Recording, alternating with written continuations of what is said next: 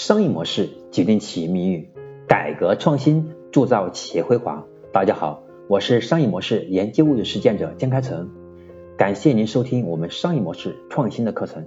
今天呢，我要分享的是我们第两百六十六讲链路式创意的崛起。什么是好创意？什么是坏创意？我觉得不同场景下答案是不一样的。比如由乔帮主策划的苹果广告《一九八四》，当时苹果推出了首台个人电脑。一九八四表达了苹果的品牌理念，让人民而非大公司去操纵技术，不能让计算机控制普通人的生活，而是成为普通人生活的一部分。美国三大电视网和将近五十个地方电视台都在超级杯里播放了《一九八四》，几乎有一半的美国人看过这支短片。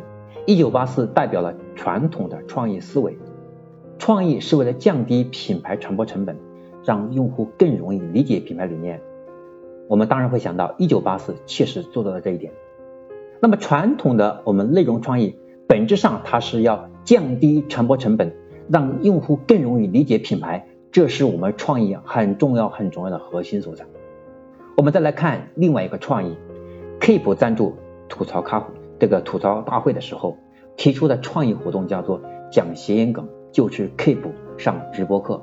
明星如果在节目里讲谐音梗，就会被拍到 Keep 的直播间里，和明星教练一起陪用户去健身。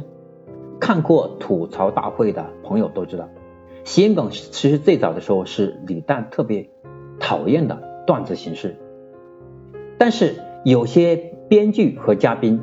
又偏偏喜欢讲谐音梗，那么这个创意看似没有加深用户对 Keep 的理解，而且谐音梗这个理念只有在看过节目的人才能听懂，还限制了我们创意的传播范围。所以，我们从传播的角度来看，看创意的话，那么这个创意其实是不是很好的创意，因为它没有真正达到了一个好的传播。只有听过或者看过。这个活动的，对吧？吐槽大会的人，他才能理解你讲的是什么。普通人看不懂，那就意味着我们的传播就受限。我们从传从传统的视角来看，其实这肯定不是一个好创意。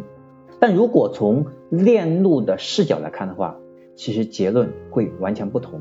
讲闲梗就去 Keep 上直播课，这其实是一种行为号召，用脱口秀里面的黑话和明星嘉宾的去向。共同激发我们观众的参与感，所以说好创意不仅要降低传播成本，还要降低用户的行动成本。链路式的内容创意，它核心核心是让我们的用户的传播成本降低，用户的认知成本降低，让用户的行动成本降低，让用户能够更快的感知到我们的产品所创造的价值，能够加速体验我们的产品。这是我们在做。链路式创意的核心是要从用户的认知，从传统内容开始倾向用户认知。链路式的内容其实它更倾向的是用户行为，所以我们说链路式创新它已经在升级。我们从过去偏向传播，开始逐渐的开始逐渐的提升为来快速的是提升用户的行动力。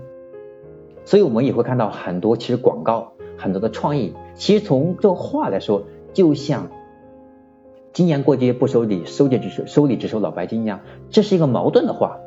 从这个语言逻辑来说是不通的，可是它能够很好的去传播，对吧？这个产品它的理念，能够引导用户快速去选择这个产品，那么就达到了企业的成交的目的。所以从这一点来说。